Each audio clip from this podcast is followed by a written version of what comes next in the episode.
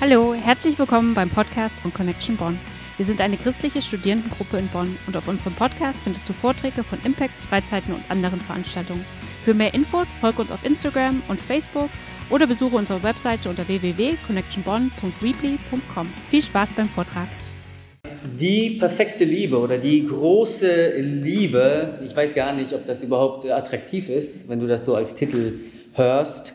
Ähm, aber irgendwie im Zentrum von jeder großen Liebesgeschichte, keine Ahnung, ob du überhaupt gerne Liebesgeschichten liest, dir anguckst, darüber nachdenkst, was weiß ich was, oder ob du das super kitschig findest und eigentlich lieber dich mit allen möglichen anderen Dingen beschäftigst.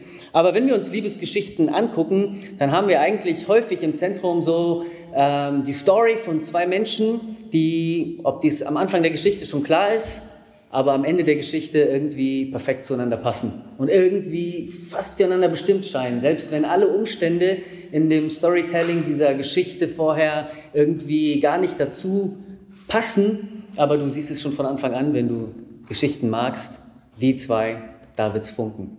Die zwei sind wie bestimmt füreinander, die passen zueinander. Und ähm, so eine perfekte Liebe, so eine richtig großartige Liebe würden wir als aufgeklärte, erwachsene Menschen wahrscheinlich sagen, hey, so naiv bin ich nicht.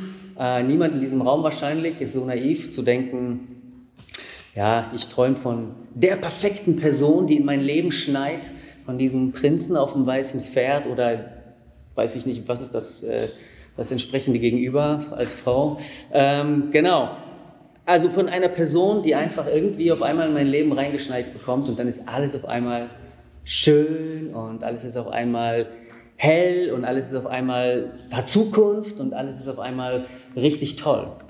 Ich denke, wir würden hier nicht wahrscheinlich in einer aufgeklärten Universität sitzen, ähm, als aufgeklärte Studenten und erwachsene Menschen, um zu sagen, hey klar, es ist vielleicht ein vielleicht für einen schönen Abend mit Popcorn ein paar Mädels zusammen oder was auch immer, äh, ein schöner Schöner Gedanke, aber so naiv sind wir nicht.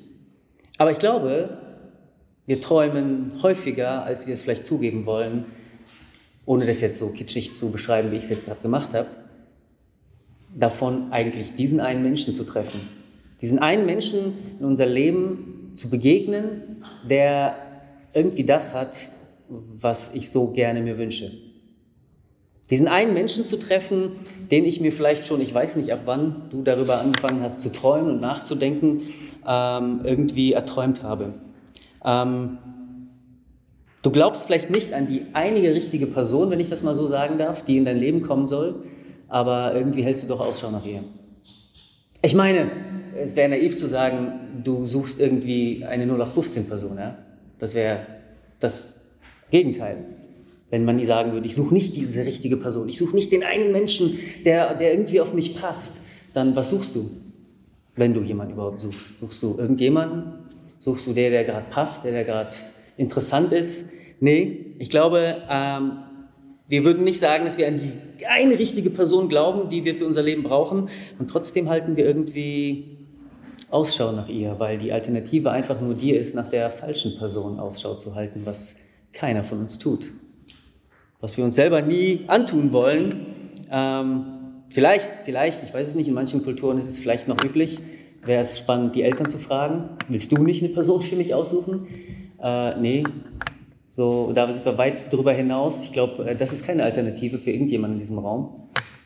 Ähm, also es ist doch irgendwie ein Thema. Wer ist eigentlich der Mensch, der zu mich passt? Und ich will das gar nicht schlecht machen. Ich will sogar sagen, Ausschau nach dieser einen richtigen Person zu halten ist super, solange du nicht glaubst, dass dann mit dieser einen Person alles super wird, automatisch.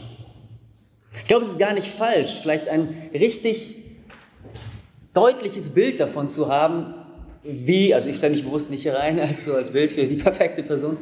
Ähm, es ist, glaube ich, richtig gut, ein, ein richtig großartiges Bild davon zu haben und sich selber ziemlich detailliert ausgemalt zu haben. Ähm, der Rahmen ist bewusst nicht irgendwie in einem Prototypen oder eine Prototypin äh, gefüllt hier, sondern leer. Ähm, wie stelle ich mir eigentlich den Menschen vor, mit dem ich bereit bin, eine intensive Beziehung einzugehen? Wie stelle ich mir den Menschen vor, mit dem ich bereit bin, Dinge zu teilen, die ich vielleicht mit sonst niemandem teilen will? Wie stelle ich mir den Menschen vor, dem ich bereit bin, das Wertvollste zu geben, was ich habe? Mein Herz, mein, meine Persönlichkeit, mich selbst? Und es ist gar nicht schlecht, dass, dass, dass das Bild eigentlich ziemlich konkret ist und ziemlich klar ist. Weil sonst kann ja alles Mögliche verkauft werden. Ja, wir müssen gerade ein neues Auto kaufen. Ja, wenn du nicht klar weißt vorher, was willst du eigentlich genau, dann kann man dir alles Mögliche andrehen. Ich weiß nicht, ob ihr schon mit Auto kauft oder ob das nicht so Thema ist hier bei euch, ich weiß nicht, aber bei uns war das immer mal wieder Thema und wir sind nicht selten auf die Nase gefallen. Also wenn es bei dem Thema dieser Mensch, der sehr viel mehr Auswirkungen hat, wenn du auf die Nase fällst als ein falsches Auto, was du dir kaufst, ähm, richtig gut ist zu wissen, was stelle ich mir vor? Wie wünsche ich mir, wie stelle ich mir diesen Menschen vor? Also Ausschau nach der richtigen Person zu halten, ist eine absolut wichtige und richtige Sache, solange ich nicht glaube, oder solange ich nicht daran quasi gleichzeitig glaube, dass wenn ich diese eine Person gefunden habe, auch die Liebe perfekt wird. Dass auf einmal ein, ein, ein ganz einfache Story wird mit uns. Die Bibel hat ein, ein ziemlich hohes Bild von Liebe. Die Bibel hat ein ziemlich konkretes Bild, ein ziemlich detailliertes und genaues Bild. Kein einengendes, hoffe ich, dass du das bis jetzt noch nicht so empfunden hast. Ich hoffe es dir auch ein bisschen zeigen zu können von Liebe und Partnerschaft und gleichzeitig hat die Bibel ein extrem realistisches Bild. Keine Schönfärberei. Und trotzdem ist die wunderschönste Poesie, die es vielleicht in all den Jahrtausenden gibt, mitunter in der Bibel zu finden, über Liebe. Im Alten Testament. Ein, ein ganzes Buch der Bibel ist dem gewidmet, die Liebe zwischen zwei Menschen, zwischen einem Mann und einer Frau zu beschreiben. Ähm, eines der schönsten poetischen Werke des Altertums über dieses Thema, das hohe Lied der Liebe. Ähm, Jüdische Gläubige durften es damals äh, erst ab dem Alter von 13 oder 14 Jahren, ich kann mich nicht mehr genau erinnern, äh, an lesen. Vorher durften sie es gar nicht lesen, weil es so offen, so intim, so, so klar und deutlich ist, was ähm, die Anziehungskraft, die Liebe zwischen einem Mann und einer Frau ausmacht. Die Bibel hat ein sehr konkretes Bild für den einen richtigen Mann, für die eine richtige Frau, die du dir vielleicht für dein Leben erträumst oder wünschst oder darüber nachdenkst. Ähm, aber das Ding ist, und ich möchte diesen Switch an diesem Punkt machen, die äh, Bibel hat nicht, oder die Frage ist nicht so sehr, ähm, was für, wie sieht der perfekte Partner für mich aus, sondern die Frage in der Bibel ist viel häufiger, wie werde ich der perfekte Partner für die Person, der ich einmal begegnen werde. Und das ist das, was, ich, was mich herausfordert gleichzeitig. Und das meine ich mit, es ist nicht nur einfach ein sehr konkretes Bild in der Bibel, sondern es ist auch ein sehr realistisches. Es ist ein, ein, ein Bild, das wunderschön ist, das die Latte wahnsinnig hochlegt. Was ist eigentlich der Wert von Liebe? Was ist eigentlich der Wert davon, eine Beziehung einzugehen? Und warum malt die Bibel eigentlich ein Bild, das, ähm, dass das Ideal einer Beziehung eigentlich ist, eine aufs ganze Leben lang angelegte, geniale, tolle Beziehung? Auch nicht ein, nur ein Aushalten miteinander, ein wir schaffen das schon irgendwie, auch wenn es ätzend ist, ans Ziel zu kommen, sondern ein schönes Bild, ein echt geniales Bild von einer großartigen Liebe ein Leben lang. Ich glaube, ich muss nicht großartig hier, sagen wir mal, erklären, warum das in unserer modernen Welt ein ziemlich seltenes Bild ist. Ein ziemlich seltenes, äh, seltene Idee ist, weil man sich das eigentlich fast gar nicht glauben kann. Kann etwas ein Leben lang spannend werden, schön sein? Weil wenn wir an die perfekte Liebe denken, dann denken wir ja eigentlich an einer total intimen, freundschaftlichen Beziehung und trotzdem gleichzeitig an möglichst viel Freiheit. Wir denken eigentlich an total tiefe Humor, an total humorvolle Begegnungen, ein Lachen miteinander mit diesen Menschen und gleichzeitig an total tiefgehenden Deep Talk oder ne, wie sagt man ja so. Ähm, wir denken eigentlich daran, einander total vertraut und bekannt zu sein und gleichzeitig total abenteuerlich unterwegs zu sein, total immer neue Dinge zu entdecken. Wir denken an total romantische Begegnungen, vielleicht der eine weniger, der, die andere mehr, keine Ahnung, ähm, und gleichzeitig aber auch an einen total vertrauten Alltag, den man miteinander bewältigt, an ganz normale Dinge, die man miteinander tut und erlebt. Und dieses perfekte Liebe zu leben, dieses, diesen perfekten Menschen zu treffen, ähm, ja, das ist eine Wahnsinnsherausforderung. Und ich glaube, dass die Bibel uns mit ihrer Idee, was für ein Partner will ich eigentlich sein, sehr viel mehr darüber redet, nicht wie stellst du dir deinen Partner vor, der dir dein Leben reich machen soll, sondern was willst du für ein Partner sein? Das ist die spannende Frage. Bei all unserem Ausschau halten und unserem Gedanken machen, hey, wie stelle ich mir mein Leben eigentlich vor mit einem anderen Menschen? Sich zu fragen, okay, wie stellt sich vielleicht dieser andere Mensch sein Leben vor mit jemandem wie mir? Und wie sollte ich sein als Person, als Mensch, als Liebhaber, als Partner, als Freund, als Gefährte fürs Leben? Und die Bibel gibt uns da ähm, keine einfachen Antworten, aber sehr tiefgehende und sehr ehrliche Antworten. Und ich will es mal ein bisschen runterbrechen, sonst könnte ich hier stundenlang darüber quatschen, ähm, auf zwei Bibelstellen, die eine, die sehr direkt über die Liebe zwischen Mann und Frau redet und die andere, die nicht direkt die Liebe zwischen Mann und Frau benennt, aber eigentlich das Gleiche sagt. Ihr werdet es gleich verstehen, warum ich das so kompliziert hier einführe. Ähm, Im Epheserbrief, das ist ein Brief, den Paulus ähm, circa weiß ich nicht mehr genau, im Kopf 40 nach, 40 nach Christus geschrieben hat. Ähm, und er hat den Menschen in Ephesus folgende Worte geschrieben. Ordnet euch einander unter in der Furcht Gottes. Danach fängt ein ganz langer Text an, wie Mann und Frau miteinander umgehen sollen. Wie Mann und Frau miteinander damals in diesem antiken, äh, dieser antiken Welt damals in Ephesus, ja, das ist heutige Türkei, miteinander leben sollen. Sie war sehr römisch geprägt, auch Griechisch, es war ein Mix von ganz vielen verschiedenen Kulturen. Und Paulus schreibt zu den paar Christen, die sich damals versammelt haben, schon an Jesus Christus geglaubt haben.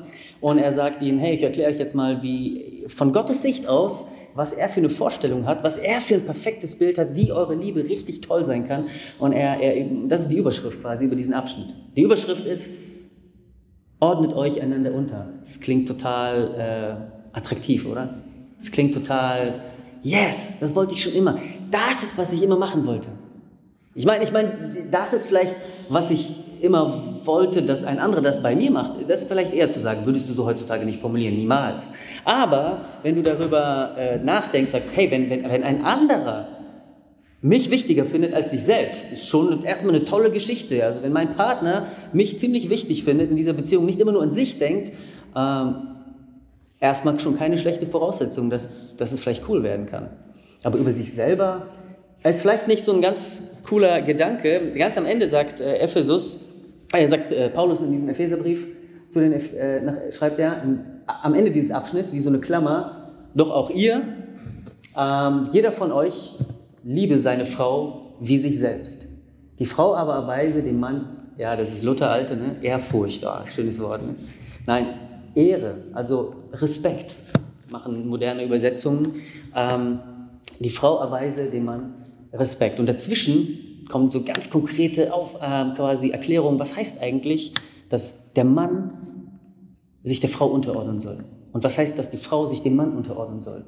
Ähm, darüber wurde super viel diskutiert. Darüber haben sich schon super viele Menschen geärgert und rot und äh, was weiß ich was äh, hochgekocht. Wie kann das sein? Ist das eine Grundlage für eine glückliche Beziehung? Ist das nicht total altmodisch? Ist das nicht total einengend? Ist das nicht total...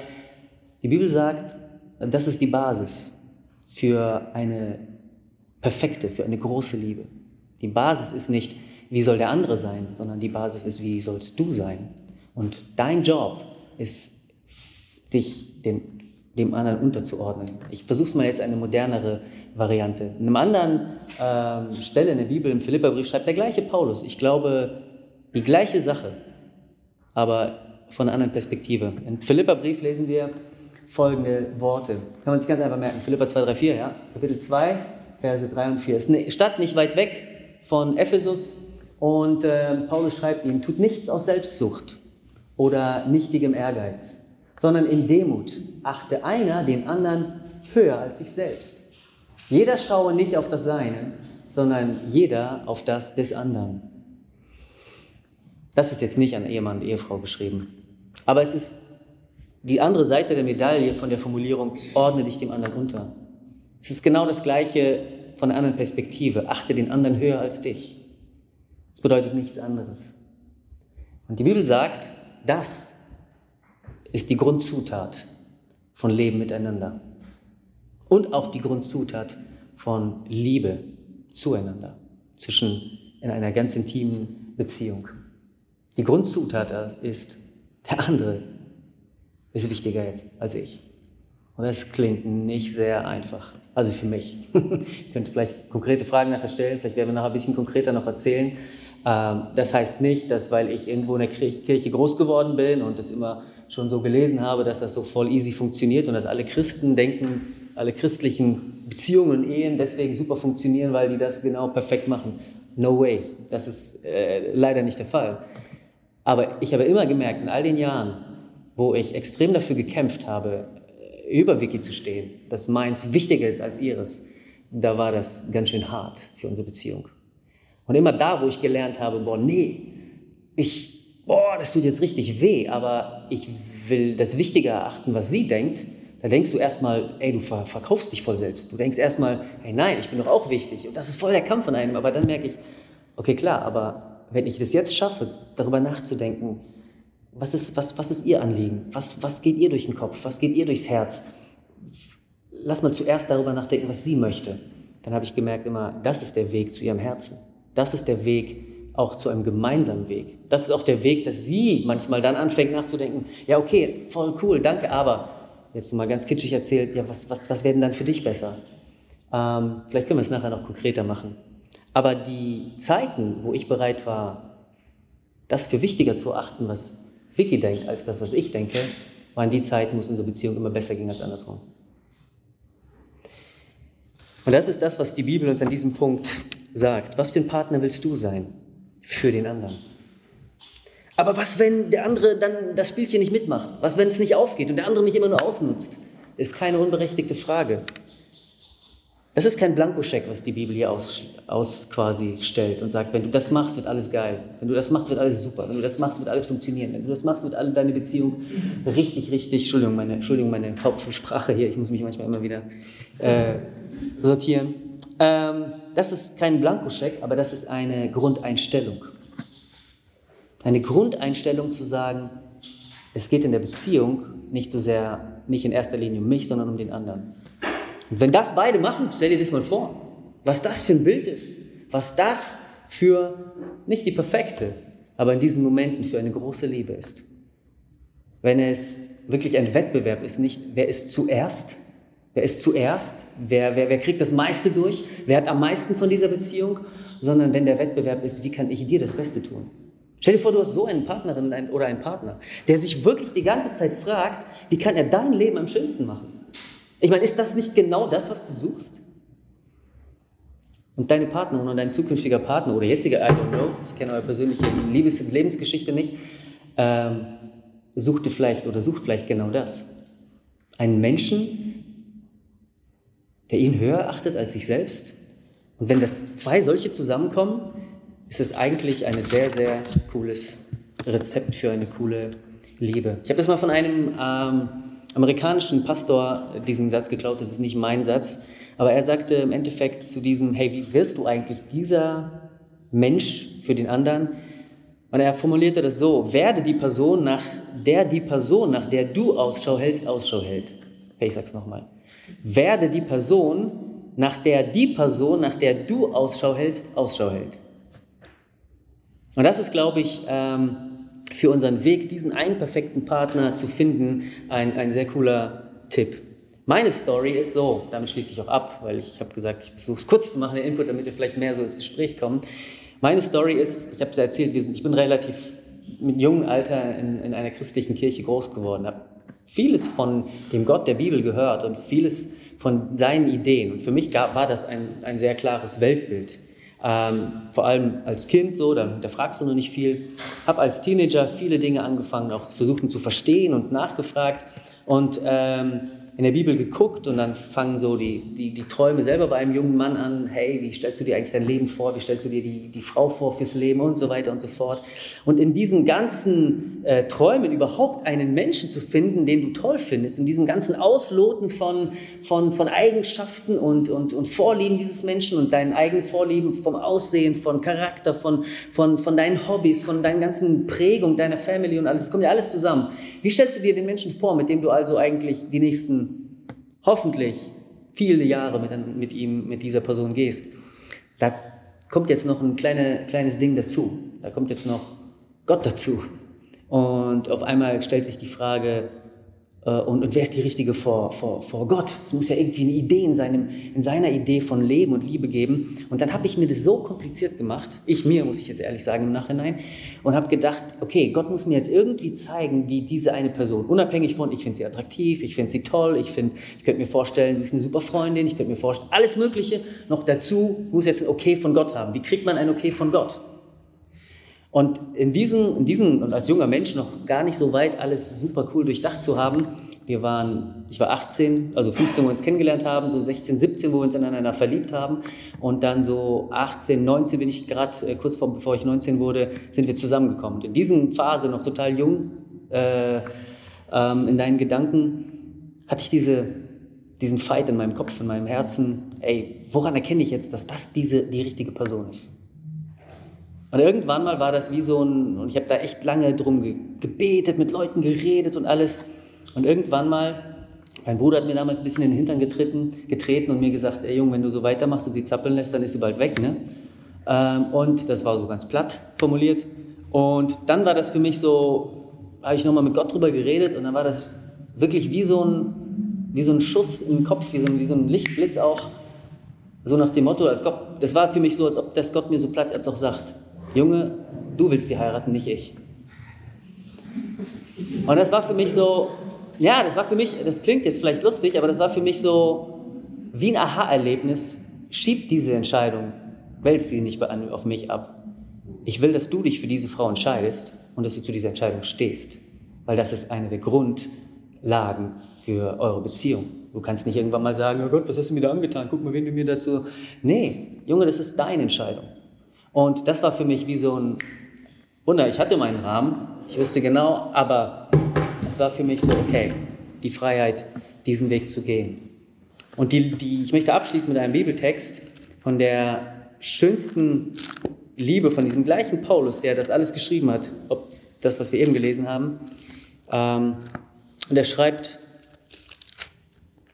im Korintherbrief, das ist ein, in Korinth, auch in Griechen, heute in Griechenland, nicht in Türkei, ähm, an die Christen dort und schreibt über die Liebe. Und er sagt in diesem Text, wenn ich mit Menschen und mit Engelzungen redete und hätte die Liebe nicht, so wäre ich ein tönendes Erz oder eine klingende Schelle.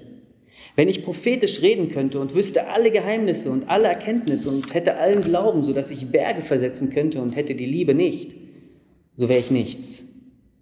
Und wenn ich alle meine Habe den Armen gäbe und ließe mein Leib verbrennen und hätte die Liebe nicht, so wäre mir es nichts nütze.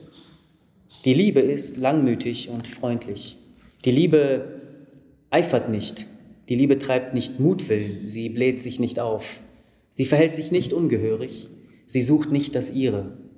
Sie lässt sich nicht erbittern. Sie rechnet das Böse nicht zu. Sie freut sich nicht über die Ungerechtigkeit. Sie freut sich aber an der Wahrheit. Sie erträgt alles, sie glaubt alles, sie hofft alles, sie duldet alles. Die Liebe hört niemals auf. Warum ich mit diesem Text aufhören möchte, ist, es ist einer der meistgelesenen Texte in der Bibel, wenn es über Liebe geht. Weiß ich nicht, ob du mal auf Hochzeiten warst, wo dieser Text gelesen wurde.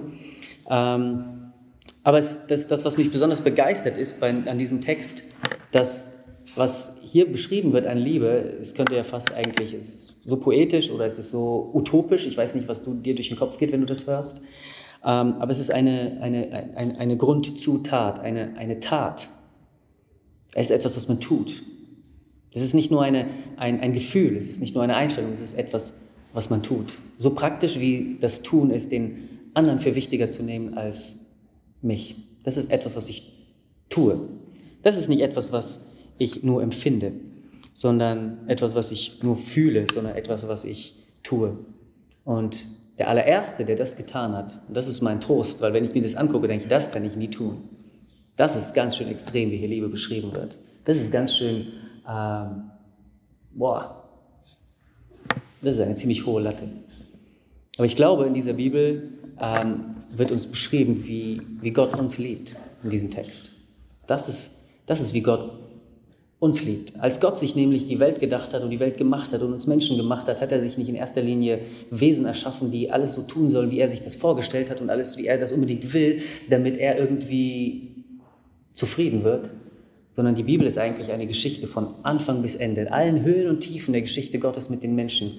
Eine Geschichte, wo Gott sich dauerhaft immer wieder klein macht, bis dazu, dass er sich so klein macht und Mensch wird, auf diese Erde kommt und die Gott selbst, weil er uns liebt. Im Johannesevangelium heißt es in der Bibel, denn also hat Gott die Welt geliebt, dass er seinen einzigen Sohn gab, damit alle, die an ihn glauben, nicht verloren gehen, sondern das ewige Leben haben.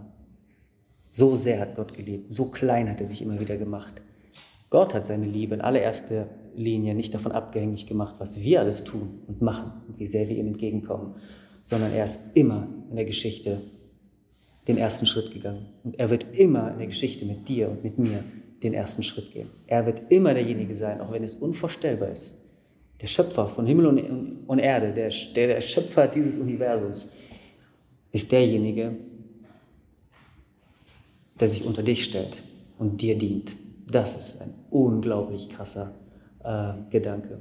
Und wenn ich ihn kennenlerne und, und, und ihn kenne, dann, und, und darüber mir Gedanken mache, dann darf ich auch ganz praktisch, auch wenn ich ganz häufig darin versage, ähm, darin lernen, wie schaffe ich das dann bei meiner Frau, wenn ich, wenn ich mir überlege, dass der große Gott mich so wichtig nimmt, dass er Mensch für mich geworden ist und für jeden hier und für jeden außerhalb dieses Raumes, auf diesem ganzen Planeten. Das ist die perfekte Liebe. Eine Liebe, die dem anderen dient und äh, für den anderen ist. Danke, dass du auf unserem Podcast warst. Für mehr Infos zu weiteren Connection-Veranstaltungen folge uns auf Instagram und Facebook unter Connection Bonn oder auf unserer Website www.connectionbonn.com.